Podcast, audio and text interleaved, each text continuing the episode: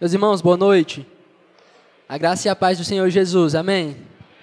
Eu louvo a Deus pela oportunidade, pelo privilégio, por essa graça de Deus de me, me permitir estar aqui com vocês e ainda mais de me permitir transmitir as verdades do Evangelho, as verdades da palavra de Deus para cada um dos meus irmãos. É, como o Lucas falou no início, nosso pastor não, não pôde estar aqui hoje, foi convidado por uma igreja muito querida nossa para ministrar hoje lá, lá na Igreja Batista de Passaré, igreja do pastor Manuel. Igreja que eu estive lá ontem, tive o privilégio de ministrar lá ontem. Hoje o pastor foi ministrar lá e amanhã o pastor de lá vem dar aula aqui no Elpis. Então, é uma parceria muito muito interessante que a gente tem tido, tem compartilhado muitos momentos juntos, sempre temos intercâmbios. E hoje o nosso pastor está lá e eu irei aproveitar para transmitir a mesma palavra que eu trouxe lá ontem. Eu irei compartilhar com os meus irmãos aqui nessa noite. Você pode deixar sua Bíblia aberta no livro de Romanos, capítulo 8. A gente vai meditar nos versículos de 12 a 17 de Romanos, capítulo 8. Vamos lá fazer a leitura da palavra de Deus em Romanos, capítulo 8. Vai dizer assim, a partir do versículo 12: Assim, pois, irmãos, somos devedores não a carne, como se constrangidos a viver segundo a carne. Porque se viverdes segundo a carne, caminhais para a morte. Mas se pelo Espírito mortificardes os feitos do corpo, certamente vivereis. Pois todos os que são guiados pelo Espírito de Deus são filhos de Deus. Porque não recebestes o espírito de escravidão, para viverdes outra vez atemorizados, mas recebestes o espírito de, o espírito de adoção, baseados no qual clamamos: Abba, Pai. O próprio Espírito testifica com o nosso espírito que somos filhos de Deus. Ora, se somos filhos, somos também herdeiros, herdeiros de Deus e co-herdeiros com Cristo. Se com ele sofremos, também com ele seremos glorificados. Vamos orar mais uma vez. Senhor amado, querido, é com alegria e com o nosso coração, com grande expectativa que nos achegamos a Ti. Nós esperamos imensamente, ó Deus, que nessa noite o Senhor possa falar e atravessar os nossos corações com a Tua palavra. Ela é poderosa, ela é eficaz, ela é viva e que ela gere vida também em nossos corações nessa noite, ó Deus. Trabalha imensamente, que tenhamos reverência, respeito, temor e tremor diante da Tua presença e que sejamos tremendamente impactados pelas verdades da Tua palavra. Ó Deus, me conduza com um coração humilde e fiel, para que tudo que eu fale contribua para a glória do Teu nome e para a edificação da Tua igreja. É assim que eu oro, pedindo a Tua bênção e a Tua condução no nome de Jesus. Amém. Como eu disse, eu peguei esse sermão ontem lá na igreja com os irmãos de Passaré, e o tema que eles me passaram, não deram um texto específico, mas me pediram que eu falasse sobre é, um tema chamado Dirigidos pelo Espírito dirigidos pelo Espírito, ou, em outras palavras, guiados pelo Espírito. Eu vou fazer isso, eu vou já, já dizer como é que eu pretendo fazer isso, mas eu quero que você trazer alguma coisa à sua memória. Se você é alguém que tem familiaridade com o Novo Testamento, com a palavra de Deus, é comum a gente olhar para o Novo Testamento, olhar para os textos bíblicos, muito comum, mais ainda nas cartas de Paulo, e a gente encontra certos contrastes entre a nossa vida antes de conhecer a Cristo e a nossa vida depois de conhecer a Cristo. Há inúmeras figuras, inúmeros conceitos que se referem a quem nós éramos e agora a quem nós somos depois de conhecer a Cristo. Isso é comum também e é muito interessante nas cartas de João. Se você lê João, ele tem essa, é, faz isso com muita sabedoria, com muito, é, de maneira muito inteligente. Um dos exemplos são aquele que a gente sempre cita, em que ele diz que antes de conhecer a Cristo nós éramos filhos do maligno, e agora dá um giro de 360 graus, você agora é filho de Deus. Antes você amava o mundo, antes você era alguém que tinha intimidade com o mundo, e agora é, é o oposto. Você rejeita totalmente o mundo. E você vê isso em todo o Novo Testamento. Essa mudança total, esse giro total em que você era uma coisa, em que a sua vida tinha uma característica e que agora é totalmente o contrário. O texto que eu gosto sempre de citar, que é Colossenses 1,13, diz que Deus nos tirou do império das trevas, ou seja, nós estávamos no império das trevas, e agora Ele nos tirou daí e nos trouxe para o reino do Seu Filho amado. Então, há um contraste, uma figura que mostra que a nossa vida caminhava de um jeito é, bem diferente e agora Deus trabalhou nas nossas vidas e fez totalmente o contrário. E eu quero trabalhar hoje esse tema, é, guiados pelo Espírito, também olhando para um contraste que a gente vê na Bíblia. É muito comum a gente ler textos paulinos e encontrar um contraste entre a carne e o Espírito. É, você vê isso muitas vezes, Paulo falando que nós, quando não cristãos, vivíamos, andávamos, estávamos na carne, mas agora as coisas mudaram e há um, uma mudança radical. Alguém que vivia, andava na carne e agora é o oposto. Ela vive, ela anda em espírito. A gente vai ver a diferença entre esses dois estilos de vida e entender porque biblicamente nós somos chamados a viver e a andar no espírito. Eu vou fazer isso de maneira muito clara, muito nítida para você através desse texto mostrando o que é andar na carne, o que é viver na carne, mostrando por que nós não devemos viver assim, e depois eu vou mostrar o que é andar no Espírito e os benefícios que isso traz para a nossa vida. E lhe fazer um apelo para que você é, viva e ande seja guiado pelo Espírito. Mas observe comigo versículos 12 e 13 para a gente entender um pouco sobre o que é a carne. Olha só, 12 e 13 mais uma vez. Assim, pois, irmãos, Somos devedores, não a carne, como se constrangidos a viver segundo a carne. Porque se viver de segundo a carne, caminhais para a morte. O que é viver segundo a carne? Paulo traz a instrução de que nós não devemos andar dessa forma, viver segundo a carne, mas o que seria de maneira mais clara isso? Eu vou dar uma definição aqui. Andar na carne é viver segundo as inclinações do nosso próprio coração pecador é fazer nossa própria vontade de acordo com aquilo que achamos ser o mais correto.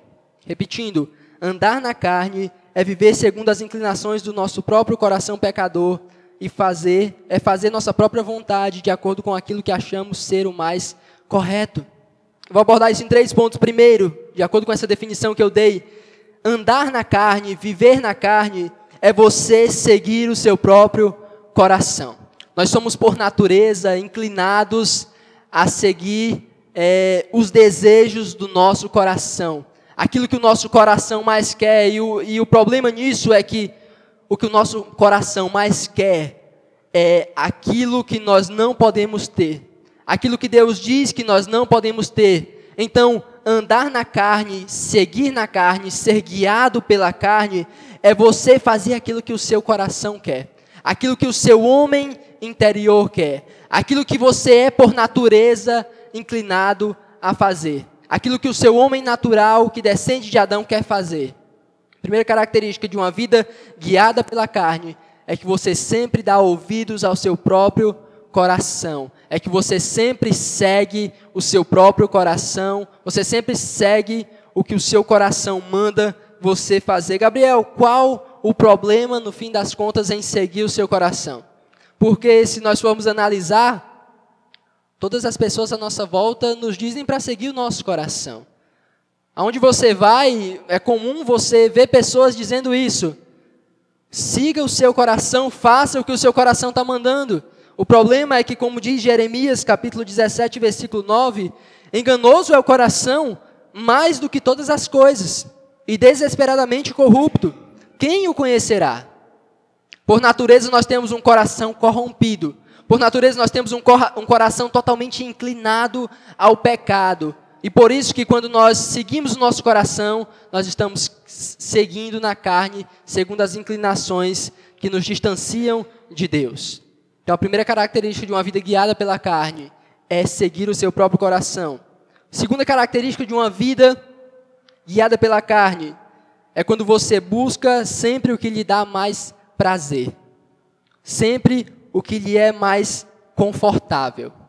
Todas as vezes em que nós temos que tomar uma decisão, fazer uma escolha, e escolhemos o que nos dá mais prazer, o que nos é mais, mais agradável, mais fácil, nós estamos caminhando, seguindo na carne. Nós, como seres humanos, sempre vamos buscar o que nos dá mais prazer. Nós sempre vamos buscar aquilo que traz mais prazer à nossa carne, à nossa natureza pecaminosa, aquilo que nos é mais, mais agradável, aquilo que nos é mais fácil, aquilo que mais nos traz conforto. Andar na carne, seguir na carne, é buscar o que lhe dá prazer, o que lhe é mais fácil, o que lhe é mais agradável, segundo as inclinações do seu coração. Então, aí você já consegue ter uma noção do fato de você estar ou não vivendo na carne.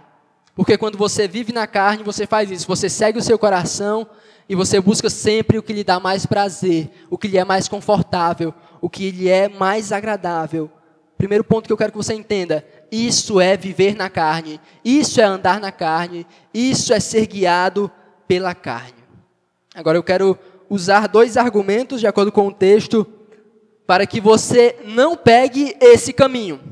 Eu quero usar dois argumentos para lhe mostrar que esse estilo de vida, esse estilo de conduta não é o correto, não é o que se deve fazer. Observe comigo mais uma vez, versículos 12 e 15.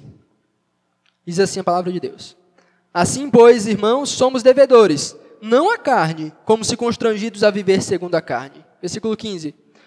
Porque não recebestes o espírito de escravidão, para viverdes outra vez atemorizados, mas recebestes o espírito de adoção, baseados no qual clamamos, Abba, Pai. O, o argumento de Paulo é que, o primeiro é que você não deve viver na carne, você não deve seguir na carne nesse estilo de vida que eu já apresentei, porque já aconteceu algo na sua vida. Porque já aconteceu uma mudança na sua vida, e a mudança que Paulo apresenta aqui é uma mudança de redenção, uma mudança de libertação, ou seja, explicando o que Paulo quer dizer, olha, você não deve seguir na carne, você não deve viver na carne, ter esse estilo de vida, porque você já foi liberto. Porque um dia você foi escravo, mas agora você não é mais escravo. Você um dia esteve preso às amarras do pecado, mas você foi liberto. Alguém pagou um preço por você. Alguém te libertou. Alguém te tirou as amarras do pecado. Alguém te tirou das garras de Satanás. E você é livre.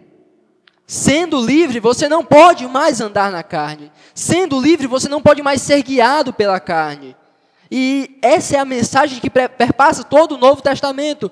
Pelo fato de nós termos sido libertos, como eu citei o texto de Colossenses 1,13, dele ter nos tirado do império das trevas e ter nos trago para o reino do seu filho amado, você tem que ter um estilo de vida diferente. Você tem que caminhar de uma maneira diferente. É o que Paulo diz em Efésios capítulo 2, do versículo de 1 a 3, um texto muito conhecido nosso, em que ele diz assim, falando sobre a nossa nova vida: Ele vos deu vida, estando vós mortos nos vossos delitos e pecados, nos quais andastes outrora segundo o curso deste mundo, segundo o príncipe da potestade do ar, do espírito que agora atua nos filhos da desobediência, entre os quais também todos nós andamos outrora, segundo as inclinações da nossa carne, fazendo a vontade da carne e dos pensamentos, e éramos por natureza filhos da ira, como também os demais. Você era escravo, você estava preso, você vivia na carne, só que agora houve uma mudança, houve uma libertação, você não é mais escravo, então não viva como escravo, não siga como escravo, não seja dominado pela sua carne. Esse é o argumento de Paulo. Você não deve viver na carne, andar na carne, porque você foi liberto. Nós não devemos novamente nos submeter a um jugo de escravidão. Não devemos novamente nos tornar escravos. O segundo argumento de Paulo é muito forte e confrontador.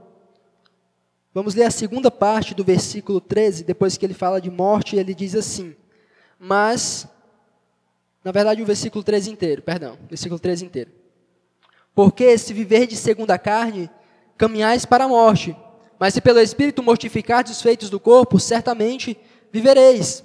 Então a lógica de Paulo é simples e dura. É, viver na carne é um estilo de vida de determinado grupo de pessoas, aqueles que estão mortos. E isso casa perfeitamente com esse texto que a gente acabou de ler de Efésios. Deus está dizendo que Ele nos deu vida, e ter nos dado vida foi justamente ter nos libertado da nossa carne, da nossa natureza. E agora Paulo argumenta que nós não devemos andar na carne, porque andar na carne é um estilo de vida de quem está morto, de quem não tem é, de quem está separado de Deus, de quem está distante de Deus, de quem não tem vida espiritual. viver na carne, seguir as inclinações do coração, seguir andando conforme o seu coração, seguir conforme os seus prazeres, conforme aquilo que mais lhe agrada, é estilo de quem está morto espiritualmente. É uma conduta de quem não tem vida e de quem está separado de Deus. Andar na carne, viver na carne, ser dominado e guiado pela carne, é um estilo de vida de quem está morto em seus delitos e em seus pecados. Então, é essa argumentação de Paulo: olha, não anda segundo a carne, não vive segundo a carne, porque você já foi liberto, você não é mais escravo do pecado. E aqueles que andam na carne são esses que estão mortos, são esses que estão separados de Deus, são esses que estão distantes de Deus. E isso é andar na carne, e por esses motivos você não deve andar na carne. Mas como eu disse, eu quero apresentar para você um contraste, uma visão de dois lados, dois polos opostos, de duas visão, visões, estilos de vida diferentes. E eu apresentei, defini o que é carne, expliquei o que é e porque você não deve viver na carne. E agora eu quero fazer isso com é, explicar e dizer porque você deve ser guiado pelo Espírito. Vamos ler o versículo 14. Diz assim: Pois todos os que são guiados pelo Espírito de Deus são filhos de Deus. Então agora Paulo apresenta uma perspectiva diferente de alguém que não é guiado pela carne, mas de alguém que é guiado pelo Espírito de Deus. E o que é ser guiado pelo Espírito de Deus? A definição que eu coloquei aqui. Ser guiado pelo Espírito de Deus é ter uma vida dirigida por Deus, trilhando os caminhos indicados por Ele os quais estão em conformidade com a sua vontade revelada na Escritura. Mais uma vez, ser guiado pelo Espírito de Deus é ter sua vida dirigida por Deus, trilhando os caminhos indicados por Ele, os quais estão em conformidade com a sua vontade revelada na Escritura. E dentro desse, desse, essa forma de ser guiado, eu quero destacar duas maneiras principais pelas quais o Espírito Santo guia a nossa vida, dirige a nossa vida, conduz a nossa vida, e são é, aquelas questões que nós chamamos de básicas, de principais, as que são bases da nossa vida, mas que nunca podem ser negligenciadas e que nós nunca devemos deixar de falar. Primeira coisa, primeira maneira como o Espírito guia a nossa vida é através da palavra, como eu mesmo coloquei na definição. Um texto que nos fala sobre isso é em João capítulo 16, versículo 13 é, Jesus falando sobre é, a sua partida e sobre o Espírito Santo que viria, Jesus diz assim, a gente cantou mais ou menos isso hoje, um contexto semelhante. Quando vier o Espírito da verdade, ele vos guiará a toda verdade. O Espírito Santo, meus irmãos, ele guia as nossas vidas através da palavra. A palavra de Deus, ela contém, ela, ela, a palavra de Deus é, a Bíblia é a vontade de Deus revelada para as nossas vidas. Na palavra de Deus, nós temos claramente, nitidamente, aquilo que Deus quer que nós façamos, aquilo, a maneira como Deus quer que nós vivamos. Então, quando nós estamos, é, temos uma vida conectada com a palavra de Deus, nós temos uma vida é, coerente com a palavra de Deus e fazemos aquilo que, aquilo que ela está nos mandando, nós estamos tendo uma vida guiada pelo Espírito. O Espírito dirige a nossa vida através do relacionamento que nós temos com a palavra de Deus. A, a profundidade do seu relacionamento com a Escritura vai levar você a ser guiado, a ser dirigido pelo Espírito Santo de Deus. É por isso que a gente bate tanto nessa tecla, porque é, não é possível você ter um estilo de vida guiado pelo Espírito sem que você conheça a Escritura. Se você não tiver um relacionamento profundo com a palavra de Deus, com as Escrituras, uma vida alinhada com a Escritura, você não pode ser dirigido, você não pode ser guiado pela, pelo Espírito Santo de Deus, porque Ele atua nas nossas vidas através do relacionamento que temos com a palavra. Não há uma ação do Espírito separada de um conhecimento das Escrituras. O Espírito Santo só nos conduz, só nos guia à medida que nós nos relacionamos com a palavra de Deus, à medida com que nós buscamos conhecer a Bíblia, à medida que nós nos aprofundamos na Bíblia e à medida que ela começa a penetrar em nossos corações.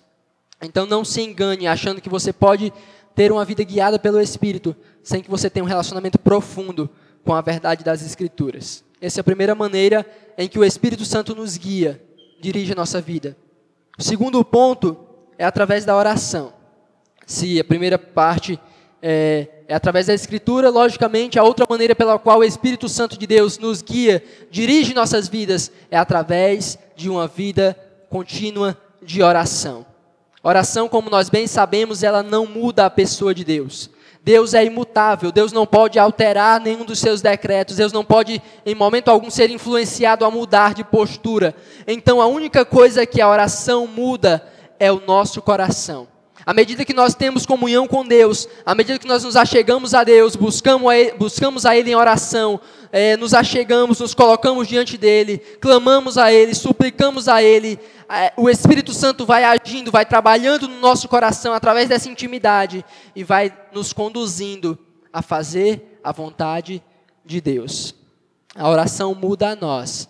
À medida que o buscarmos em oração, à medida que clamarmos em oração, à medida que tivermos intimidade com Deus através da oração, os nossos corações serão transformados e o Espírito Santo conduz as nossas vidas, porque nós estamos é, vivendo uma vida conectada com Ele através da oração.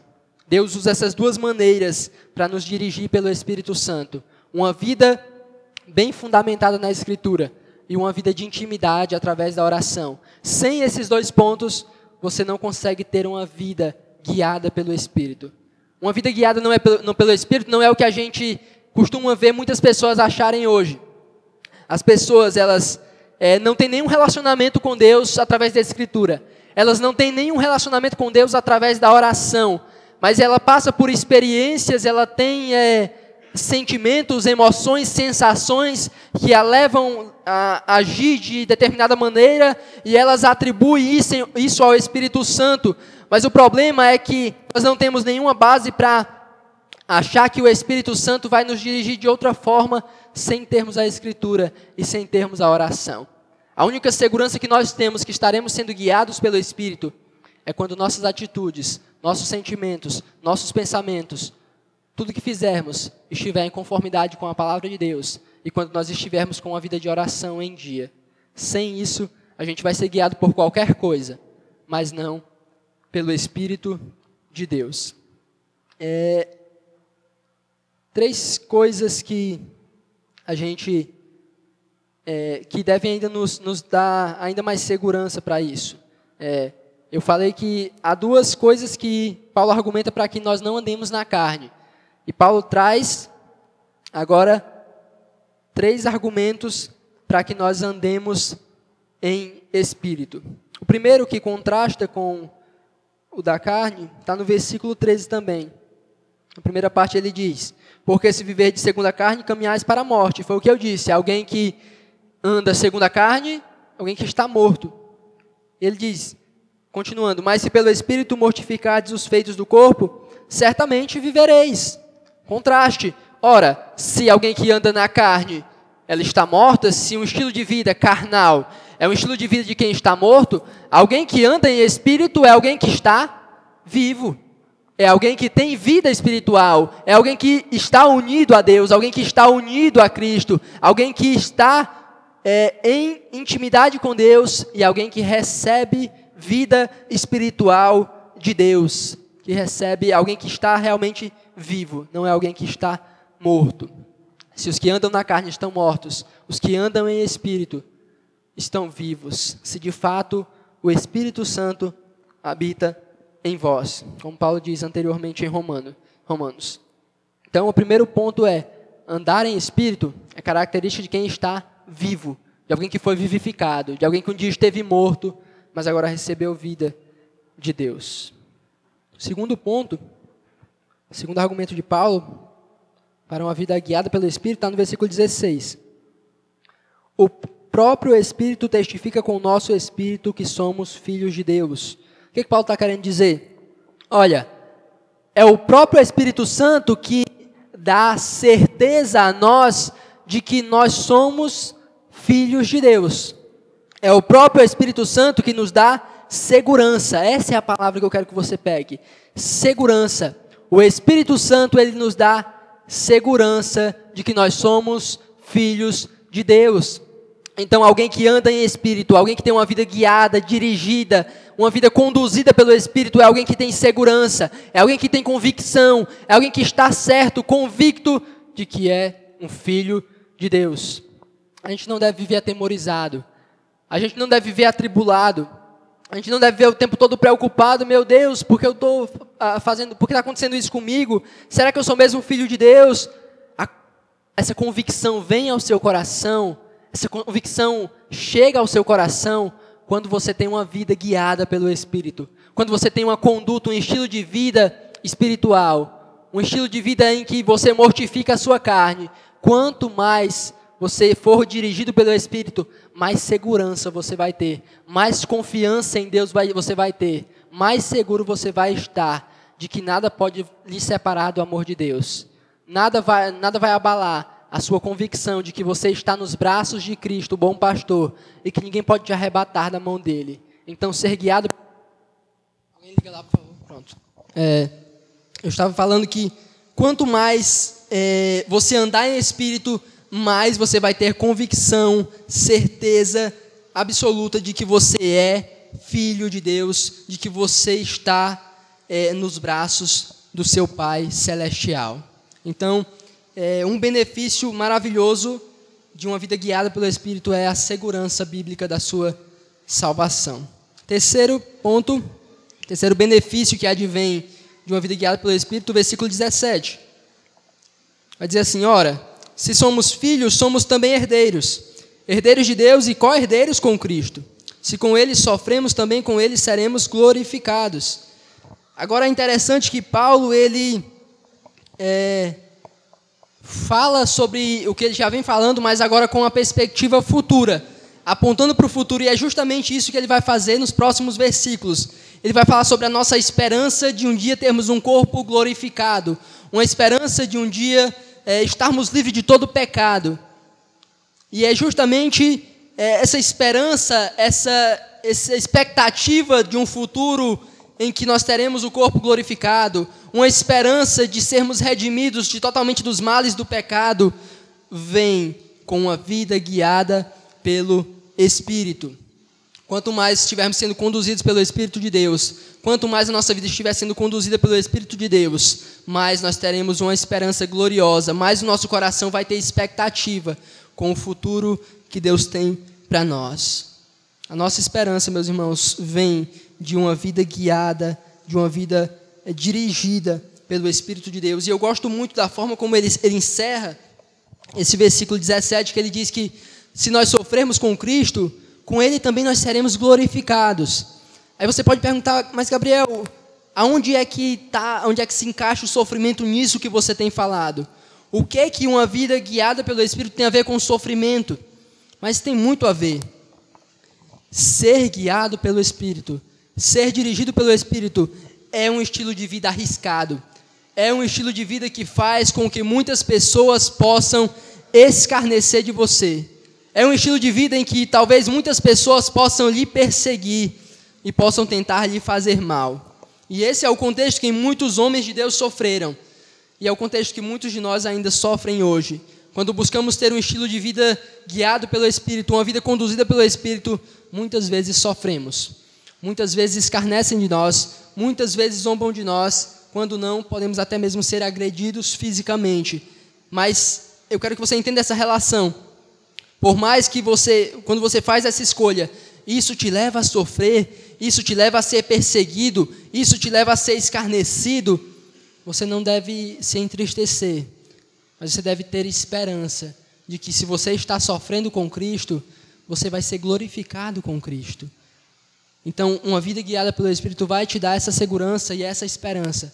Vai te dar essa convicção e essa expectativa maravilhosa de que por mais que você sofra hoje aqui, no futuro há uma grande recompensa e há um grande consolo e há uma grande esperança guardada para nós. Esperança de que Cristo ele vai nos redimir de todos os males que o pecado hoje tem nos afligido. É essa segurança, essa esperança que vem de uma vida guiada pelo Espírito. Então agora você entendeu o que é ser guiado pelo Espírito, também entendeu o que é ser guiado pela carne. Entendeu o porquê você não deve ser guiado pela carne e entendeu os benefícios de ter uma vida guiada pelo Espírito, mas eu quero agora lhe fazer um apelo, porque eu entendo a dificuldade que está dentro desse assunto. Eu entendo não só que a mensagem ela é contracultural, porque ela é contracultural, já que todos à nossa volta nos dizem que nós devemos seguir o nosso coração. Todos à nossa volta, os coaches, os youtubers, as pessoas, os, influencers, sempre dizem que é, nós devemos seguir o nosso coração, sempre dizem que nós devemos fazer o que achamos mais correto, sempre dizem que a gente deve fazer o que nos dá mais prazer, o que mais nos alegra. É contracultural, mas mais que isso, ele vai contra o nosso coração. E esse é o grande problema. Porque quando uma mensagem como essa bate no nosso coração, a nossa inclinação é para desprezá-la, é para rejeitá-la. E talvez é isso que Satanás tente fazer com o teu coração, te influenciar ainda mais a rejeitar isso. Porque por natureza, você quer seguir o seu coração. Por natureza, você quer ter o controle. Você quer estar no controle. Por mais que você não admita, você quer estar no controle. Você quer fazer o que você acha mais correto. Você quer fazer o que agrada a sua carne. Você quer fazer o que te dá mais prazer. Mas o meu apelo é que você abra mão de tentar ter o controle.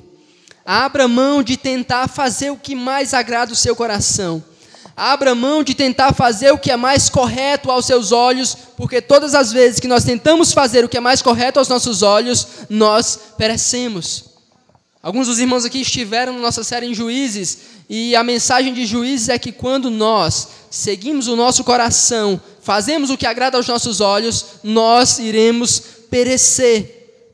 Então, o meu conselho vindo da palavra de Deus para você é: abra mão de ter o controle, Abra mão de seguir o seu coração, abra mão de seguir os prazeres da sua carne, abra mão de seguir as suas inclinações pecaminosas, abra mão de fazer o que agrada aos seus olhos, abra mão de fazer o que lhe dá prazer e se submeta inteiramente à direção do Espírito de Deus na sua vida.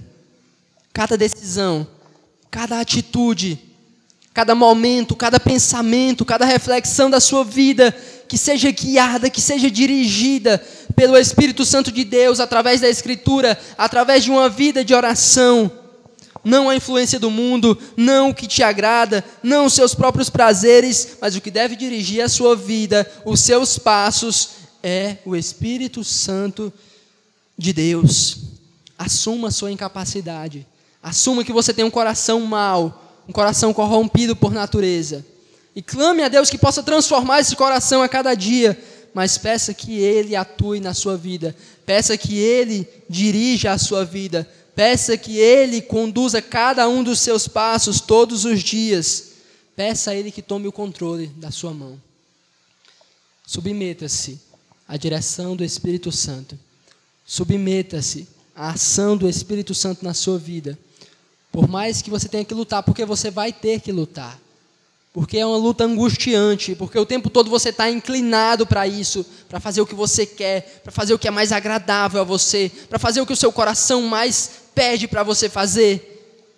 Mas o caminho correto a se pegar é um caminho de abdicar, de seguir o nosso próprio coração, abdicar, de seguir os nossos próprios prazeres, abdicar de estar no controle e permitir com que Deus esteja no controle. Ele sabe o que é melhor para nós. Ele sabe qual o caminho correto. E o caminho correto para nós, meus irmãos, é sermos guiados pelo Espírito Santo de Deus. Que Ele nos encha, que Ele nos controle, que Ele nos domine e que Ele guie cada passo das nossas vidas. Eu sei que é duro, eu sei que é difícil, mas o que a palavra de Deus tem a nos dizer é isso. Tenha uma vida guiada pelo Espírito Santo de Deus. Não ande segundo a sua carne, não ande segundo você mesmo, mas ande segundo aquilo que Deus quer para a sua vida. Amém? Vamos, vamos orar. Você conhece as suas lutas. Você conhece o seu um pouco, você conhece um pouco o seu coração. Deus conhece melhor do que você. Mas você pode ter uma noção do quanto ele é mau e do quanto ele pode te prejudicar. E eu espero que você tenha essa postura de lutar contra o seu coração, de lutar contra as suas preferências, de lutar contra o que mais lhe agrada e se submeter ao Senhor. Peça a Ele, clame a Ele, suplique a Ele que faça isso na sua vida. A minha oração por você é essa, para que você realmente se submeta e abra mão de ter o controle. Que Deus possa trabalhar tremendamente na sua vida e que você possa ser dirigido e guiado pelo Espírito Santo de Deus em cada momento da sua vida.